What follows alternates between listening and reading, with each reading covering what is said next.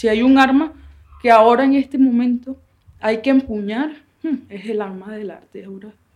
Hay una posibilidad de, mirar por una ventanita otra versión de las historias. El país se acostumbró a la traición y es normal traicionar y es normal matar, pero es, preocupante.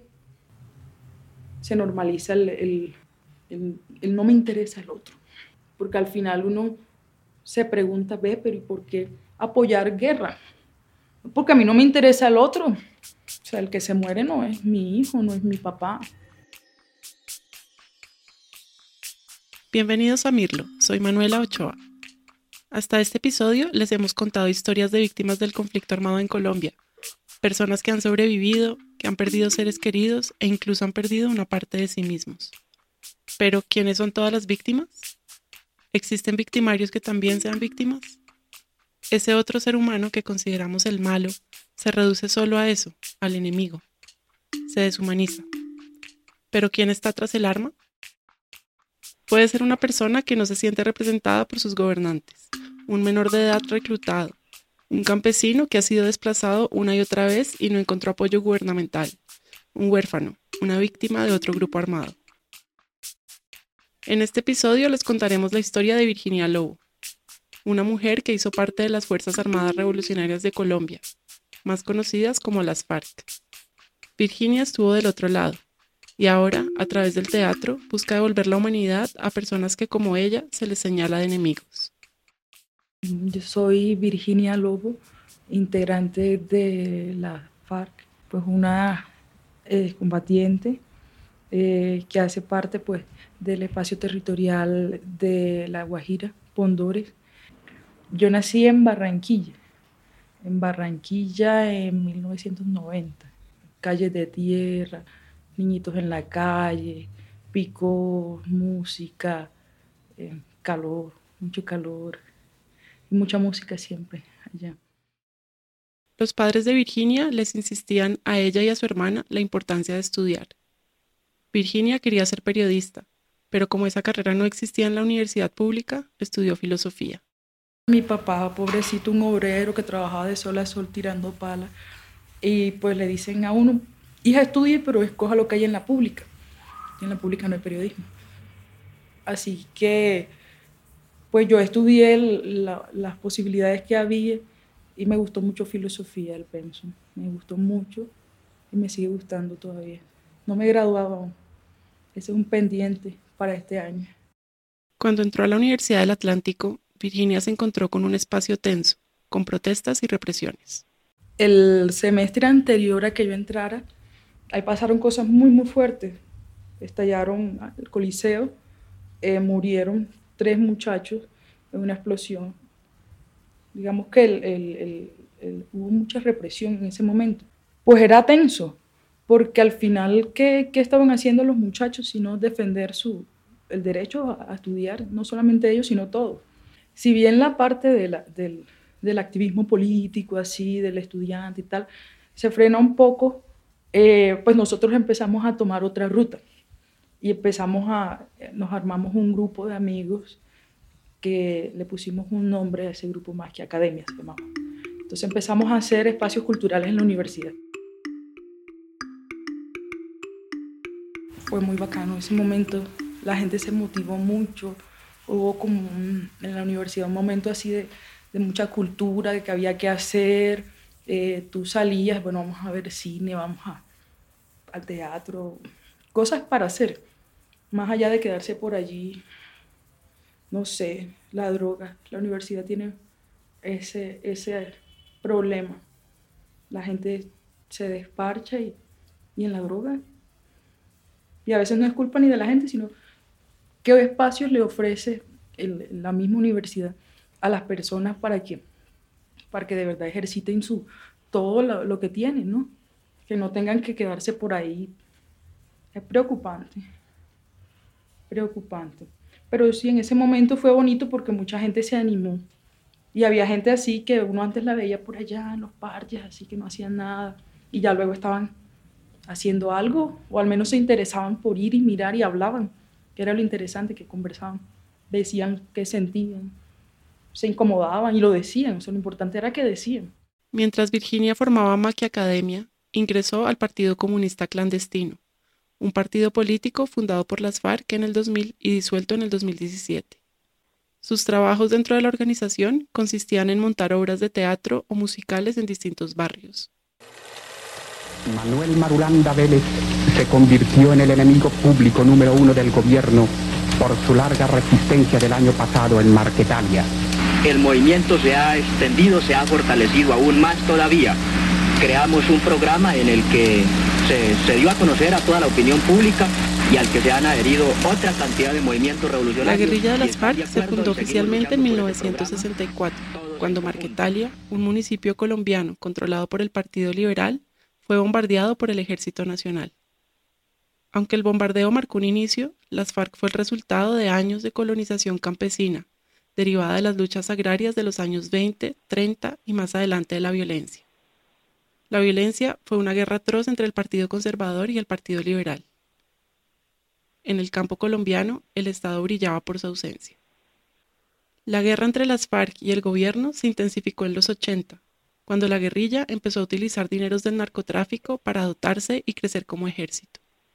De nueve frentes pasaron a tener 32 por todo Colombia. Cuando Virginia entró a las filas de las FARC, siguió con su convicción de enseñar teatro. Ella se encargaba de la obra cultural. Esa era como la, la ilusión de uno, así toda la semana. ¿A qué escuadra le toca la obra cultural? A la suya. Entonces uno pasaba toda la semana pensando qué voy a hacer. Una canción. Entonces tú cogías, si no te la sabías, escribías la letra en un papelito y en los ratos libres tú estabas cantando.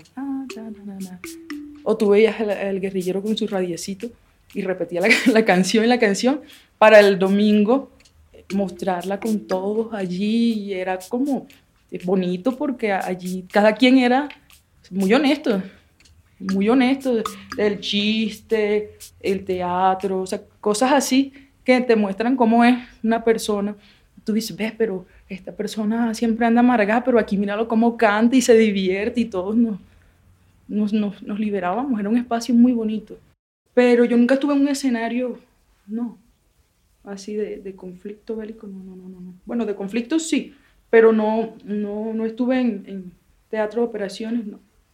no. Casi siempre, pues las labores normales, las guardias, las formaciones, sí, como el día a día del soldado, del guerrillero. Aunque estuvo a cargo de la obra cultural, Virginia tuvo que hacer otras operaciones y se encontró con un ambiente vertical de disciplina y de órdenes. Y el hecho de tener que cumplir ciertos horarios, pedir permiso para bañarme porque todo es ordenado y tal, el, pues para mí al principio fue un, un tema así como, hay que flojera. Pero igual también uno entiende que, que si no se lleva el orden, se hace un caos. Un caos porque estamos una, estábamos en ese momento en una situación difícil, que cualquier tipo de indisciplina no solamente le ponía en riesgo la vida a uno, sino a toda la gente que estaba allí. Una cuestión de cuidar la vida. La organización eh, tenía una estructura orgánica. O sea, para poder sobrevivir había que, que o sea, teníamos pequeños grupos y subgrupos. El, el, el, órgano, el órgano más pequeñito era la célula. La célula, tres personas, un, un comandante y las otras dos personas. ¿Qué pasa en la célula? La célula era como, como el, espacio de estudio, de encuentro y de, orientación. Y eh, pues esas estructuras hacían parte de un frente, en este caso yo hice parte del Frente 59, del bloque Caribe o Martín Caballero. La estructura de las FARC funcionaba de manera jerárquica, donde el órgano mayor era el secretariado, compuesto por nueve líderes, entre los que estuvieron Rodrigo Londoño Echeverry, alias Timochenko, y Luciano Marín, alias Iván Márquez. Luego estaba el Estado Mayor Central, compuesto por 32 líderes que elegían al secretariado. De ahí para abajo había siete bloques, el bloque oriental, el sur, el Caribe, y así hasta cubrir casi todas las regiones de Colombia. Para Virginia, aunque existen diferencias entre las personas, a la larga todos somos seres humanos. En una obra de teatro, La diestra de Dios Padre, Virginia encontró este mensaje fue en la diestra de Dios Padre. Esa me gustó mucho, mucho, mucho. Eh, sobre todo en la parte de, del personaje que, que da. Pero, ajá, ¿cuál es la intención de dar? Eh, de Peralta, que era el personaje.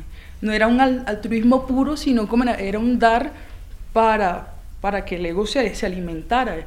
Y, tanto así que el tipo llega al cielo y le, le dicen, oiga, pero usted, o sea, le ponen ciertas pruebas. Y, y, el tipo por su mismo orgullo dice, yo me llevo las almas que están en, en, el infierno, las libero y tal. Y al final el tipo queda al lado de Dios. y después de, que tú haces ese ejercicio de, rebajarte y de, de, soltar tus prejuicios para entender allí, ahí sí viene un diálogo interesante. Y ahí es donde está la reflexión y las posibilidades de que la gente se mueva y, y, cambien cosas. La vida de combatiente le cambió a Virginia cuando en el año 2012 el presidente de Colombia, Juan Manuel Santos, anunció su intención de llegar a un acuerdo de paz con la guerrilla de las FARC. Después de cuatro años de negociaciones en La Habana, el 26 de septiembre de 2016 se logró la firma de los acuerdos para la paz con las FARC. La horrible noche de la violencia que nos ha cubierto con su sombra por más de medio siglo. Cesó la horrible noche y llega el día con todas sus promesas. Hoy los invito a todos, a los jóvenes y los adultos, en los campos y en las ciudades, a los escépticos y a los entusiastas, a todos, a que abramos los brazos, los ojos, las mentes y demos la bienvenida al nuevo día, al sol brillante y lleno de posibilidades que se asoma en el cielo de Colombia el amanecer de la paz, el amanecer de la vida. Muchas gracias. Los acuerdos se basan en una jurisdicción especial para la paz, conocida como la JEP, en la que se establecen puntos desde la repartición de tierras en Colombia hasta los procedimientos jurídicos por los que debería pasar cualquier persona involucrada en el conflicto armado. También se decreta la reparación a las víctimas desde lo simbólico hasta lo económico, la participación política de las FARC y el programa de reincorporación a la vida civil de los excombatientes de la guerrilla. Cuando llegó la noticia de los acuerdos, la sensación de Virginia y de sus compañeros era de optimismo, era soñar con un camino nuevo. Pues para nosotros sí, llegó y llegó con mucha ilusión. O sea, de, de forma muy coloquial todos nos boleteamos. O sea, la, la orientación fue trabajen y hagan sin miedo y den la cara porque vamos a la paz. Todos, todos, todos los que éramos de partido en ese momento salimos a flote. Empezamos a hacer cosas públicas, conciertos grandísimos, hacíamos encuentros, hacíamos tal, y todos salimos a la luz. Era una ilusión, confiábamos mucho, o sea, fuimos un poco ingenuos, la verdad. Para Virginia fueron ingenuos los acuerdos para la paz han avanzado lentamente. Y es que después de la firma, en octubre de 2016, se votó un plebiscito con la pregunta ¿Apoya usted el acuerdo final para terminar el conflicto y construir una paz estable y duradera? El 50.2% de los colombianos respondió no y el 49.7% respondió sí. En ese momento se intensificó la división del país entre los que apoyaban los acuerdos y los que no. A los pocos días, la comunidad internacional le dio un espaldarazo otorgándole el Premio Nobel de la Paz a Juan Manuel Santos. Fue el viento de popa que nos impulsó para llegar a nuestro destino, el puerto de la paz. Gracias, muchas gracias. Después de renegociar con los voceros del no, se acogieron el 80% de sus propuestas para finalmente llegar al acuerdo final para la paz. El 1 de diciembre de 2016 inició su implementación. En febrero de 2017, cerca de 6.000 excombatientes llegaron a las zonas veredales y puntos transitorios de normalización. En junio del mismo año, las FARC entregó 8.994 armas, entre pistolas, ametralladoras y lanzacohetes. Hoy, estas armas hacen parte del proyecto Fragmentos, una propuesta de la artista colombiana Doris Salcedo. En septiembre de 2017, las FARC anuncian el logo y nombre de su partido político, Fuerza Alternativa Revolucionaria del Común. Virginia es una de las miles de excombatientes que se unió al programa de reincorporación. Para mí fue brusco. Para mí fue brusco porque yo la, la, esa transición de entrega de armas, que eso fue como el quiebre, yo la viví en el Catatumbo, porque a nosotros, pues pensando en todo lo que venía ahora, ellos, la gente dijo, no hay que formar a estos muchachos, y nos recogieron de todo el país a guerrilleros para que fuésemos a formarnos en periodismo, dependiendo de lo que tú hicieras, si escribías, escribir, el de cámara en cámara, el de tal en tal.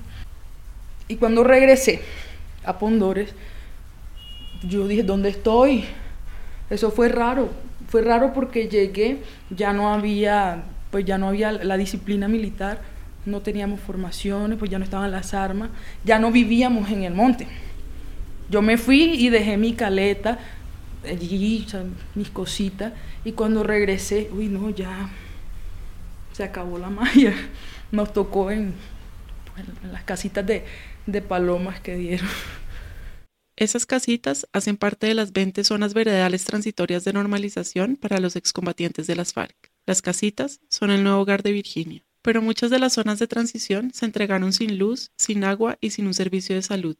El acompañamiento para ingresar a la vida civil, recibir un sueldo y ser parte de proyectos productivos tampoco ha sido el que se acordó para todos. El concepto de transición ha ido mutando a permanente, porque muchos no tienen hacia dónde ir. En junio de 2018, el candidato del Centro Democrático, Iván Duque, ganó las elecciones presidenciales. Desde su campaña, Duque anunció los cambios que le haría los acuerdos para la paz. Y antes que nada, esa paz que añoramos, que reclama correcciones, tendrá correcciones para que las víctimas de verdad sean el centro del proceso y garanticemos verdad, El mismo mes de la victoria del Centro Democrático aumentaron las disidencias de las FARC. En agosto, Iván Márquez, junto a otros líderes de las FARC, anunciaron su retiro temporal de la política por falta de garantías del gobierno. Hasta la fecha, 98 excombatientes de las FARC y 32 de sus familiares han sido asesinados. Tengo incertidumbre, mucha, mucha incertidumbre.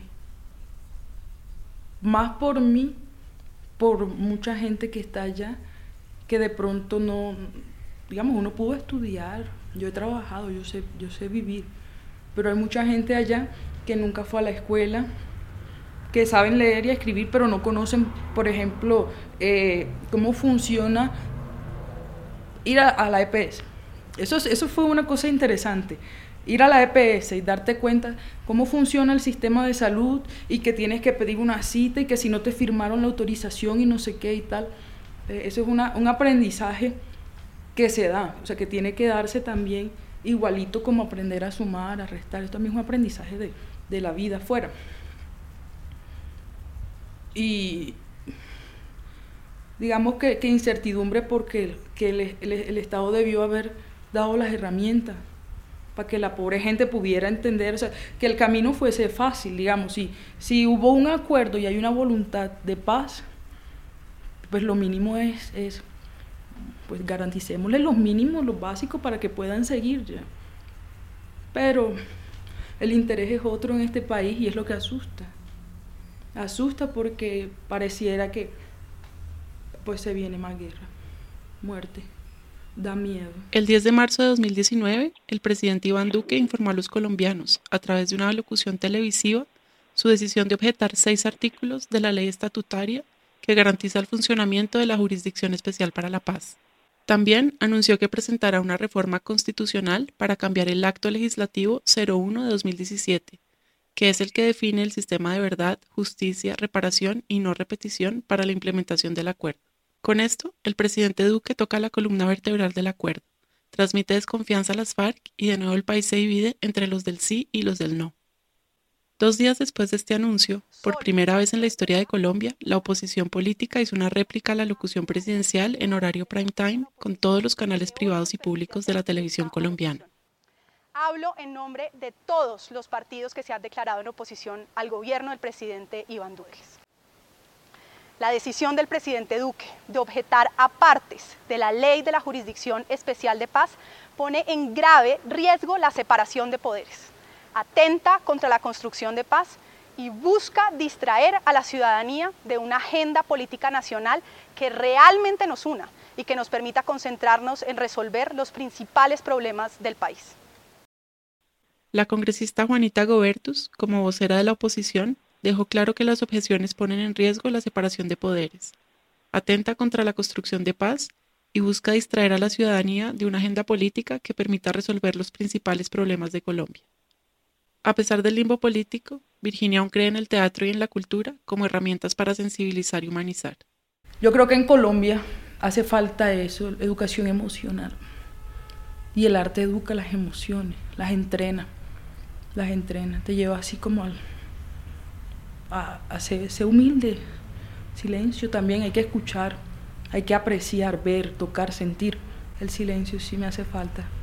Me hace falta porque ahora cuando eres un pueblito del Caribe con mucha bulla, mucha música, pero antes no, antes a, a las 8 ya, silencio, oscuridad.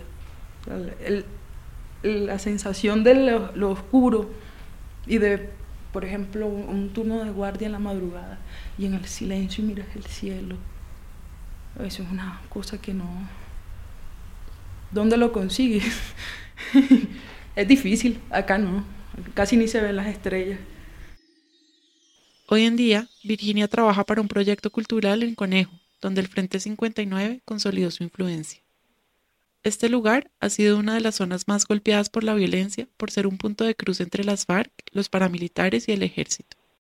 Ahora mismo estoy trabajando un proyecto interesante que escribimos nosotros mismos, intentando buscar el, el, si hay patrimonio inmaterial dentro de la guerrilla y dentro de la comunidad de Conejo. Y es un ejercicio bonito porque pues se toman, se invitan personas de, de la comunidad de Conejo y, de acá y juntos hemos empezado a hacer como un camino de, de darles a ellos herramientas para que sean investigadores, para que se pregunten por sí mismos, por la historia, por la memoria, por quiénes somos. Y es interesante porque el, el, la misma transición lo alejó a uno de lo que uno era. Y ahora el, quien es guerrilla, o sea, la, la, persona que fue guerrillera y empieza a hacer entrevistas y a revisar fotos y tal. Mira, pero todo lo que teníamos nosotros y no éramos conscientes. Y después yo fui comprendiendo que, que es parte de, de que no está ese ejercicio de autorreconocerse. El trabajo de Virginia se ha concentrado en niños y niñas, porque son curiosos y se acercan sin prejuicios o prevenciones.